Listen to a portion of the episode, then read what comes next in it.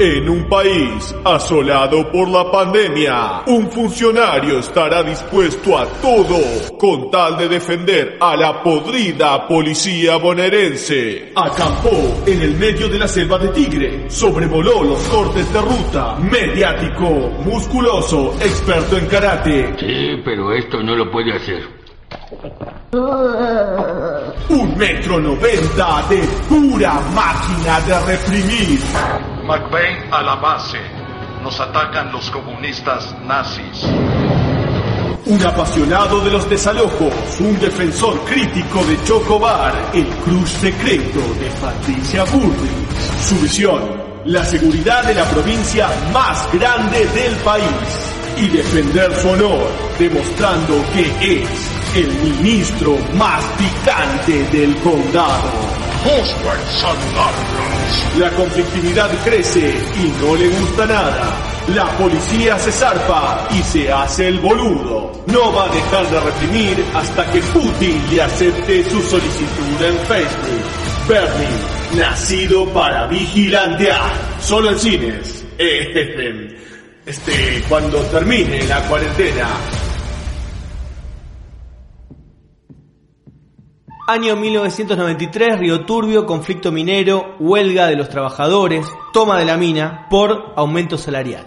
Se acerca un muchacho bien fornido que se ofrece como médico solidario a los trabajadores. Los trabajadores lo aceptan, como es tradición en la solidaridad obrera, y este muchacho se va ganando la confianza de los activistas, de los trabajadores, de los protagonistas de esa huelga. Lo que no sabían era que el médico en cuestión era un tal Sergio Berni y que su objetivo era infiltrarse en el conflicto obrero para recabar información que después le pasaba a las fuerzas represivas y al gobernador, informándole de los pasos que decidían los trabajadores, de su moral, si estaban más confiados o estaban desmoralizados o había desgaste, buscando los puntos débiles de esa lucha para poder reprimir en el momento justo y derrotar el conflicto de los mineros. Un método polémico, ¿no? El espionaje ilegal que estuvo muy en boga en estos días y que incluso causó indignación de una gran parte de la población, por nada más ni nada menos que las escuchas del expresidente Mauricio el Gato Macri. Esta anécdota nos habla de dos cosas. En primer lugar, de la persona de Sergio Berni, de hasta dónde está dispuesto a llegar, de qué clase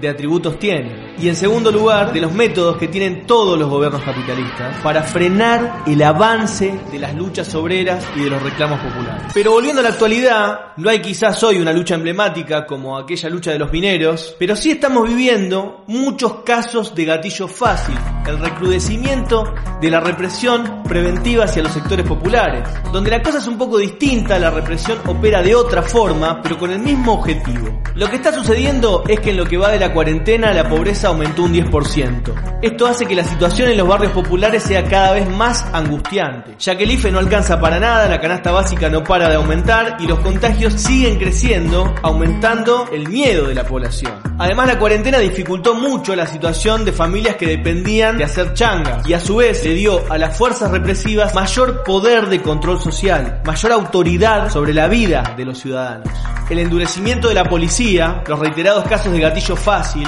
forman parte de un disciplinamiento social por temor a un desborde. No vaya a ser que la situación estalle por lo social como pasó en el 2001. Es por eso que el accionar de la yuta no para de llevarse las vidas de nuestros pibes, aumentando la cantidad de casos de gatillo fácil, detenciones ilegales, pero hay otro aspecto a mencionar que es la vinculación directa de la policía con el crimen organizado. Todos conocemos el caso de Luciano Arruga, un joven de la matanza asesinado porque no quiso robar para la policía, o el más reciente caso de Luis Espinosa, fusilado por la espalda, como dijimos en el capítulo anterior, por la policía tucumana en la región de Simoca, porque según la investigación estaba corriendo carreras a caballo con su hermano sin pagar las coimas que se lleva la yuta en este tipo de eventos ilegales, que son ilegales, pero muy comunes en el norte argentino. Y no podemos profundizar en este capítulo demasiado, pero no vamos a dejar de mencionar la participación necesaria de la policía en las redes de trata que desaparecen mujeres y niñas todos los días para la explotación sexual. Con todo esto lo que quiero decir es que la policía en general y la bonaerense en particular son una institución podrida desde sus cimientos. Y Bernie hoy aparece mediáticamente como su defensor, un hombre de cuerpo, de cuerpo militar, de cuerpo represivo, y juega ese papel, siendo funcionario de un gobierno que por más popular que se presente, es un gobierno capitalista. Todo gobierno capitalista tiene su brazo armado contra las mayorías populares. Así se explica mejor la dudosa desaparición de Facundo Castro. Que no nos vendan que es un policía malo, que no nos vendan que es un loquito suelto, que no nos vendan que es un error del sistema, que no nos vengan a decir que la policía bonaerense está ahí para cuidarnos, lo cual todo pibe del conurbano sabe. Cuando llega la policía, mejor estar lejos. Y que no nos vengan a decir que Sergio Berni no duerme para cuidar a los ciudadanos de la provincia de Buenos Aires. Esa maldita policía es la misma maldita policía de siempre con un nuevo defensor que ya a lo largo de toda su carrera ha desalojado piquetes en la ruta de trabajadores que eran injustamente despedidos, ha reprimido tomas de tierras como la del parque indoamericano, de gente que no tenía dónde vivir, se ha infiltrado en luchas obreras como dijimos anteriormente, ha participado de cuánta campaña mediática anti-piquetes y anti-reclamos hubo en televisión. Hace tiempo que Bernie mostró la hilacha y ya sabemos de qué lado de la mecha está. Por eso, si queremos defender a los pibes de los barrios, si queremos defender nuestro derecho a la protesta, si queremos seguir luchando por la aparición con vida de Facundo, tenemos que plantear que Bernie se tiene que ir. Bernie se tiene que ir. Dejanos en los comentarios qué opinás. Y te recomendamos también que escuches el capítulo anterior, La vida de los pibes importa, en nuestro Spotify. Te dejamos el link acá o lo podés buscar como La Chispa, un podcast de izquierda web. Y nos ayudás muchísimo si compartís nos seguís y comentás qué te pareció el capítulo. Sabemos que nos escucha mucha gente que quizá no piensa en todo como nosotros, pero que valora que haya una opinión distinta entre tantos ladridos de la derecha y periodistas subsecuentes que no razonan sino que repiten un cassette predefinido.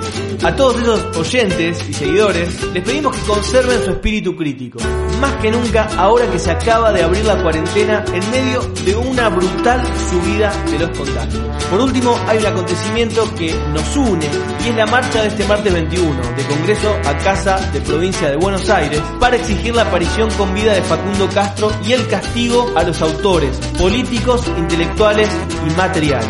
Volvemos a decirlo, la vida de les pibes importa. Nos vemos en la marcha y luego el próximo lunes. Y sepan que un día la chispa va a encender la pradera.